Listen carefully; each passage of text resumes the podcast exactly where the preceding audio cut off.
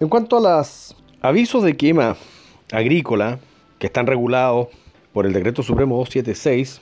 del año 81, debemos señalar de que la eliminación de residuos agrícolas y forestales mediante el uso del fuego solo podrá efectuarse bajo la forma de quema controlada, es decir, bajo el conocimiento y las prescripciones técnicas de nuestra institución para minimizar el riesgo de eventuales incendios forestales.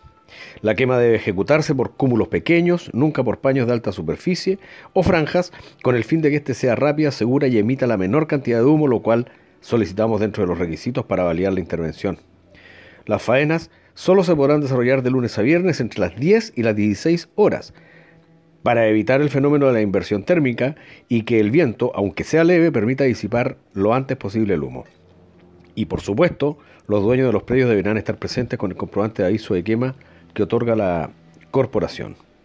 Las personas que realicen quemas de desechos agroforestales sin el permiso correspondiente incurrirán en un delito que conlleva multas de hasta 150 unidades tributarias mensuales y penas de hasta 5 años de cárcel.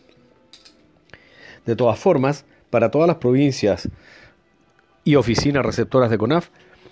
dada la fase cuarentena o la fase 2 o la fase en que se encuentre el proceso paso a paso,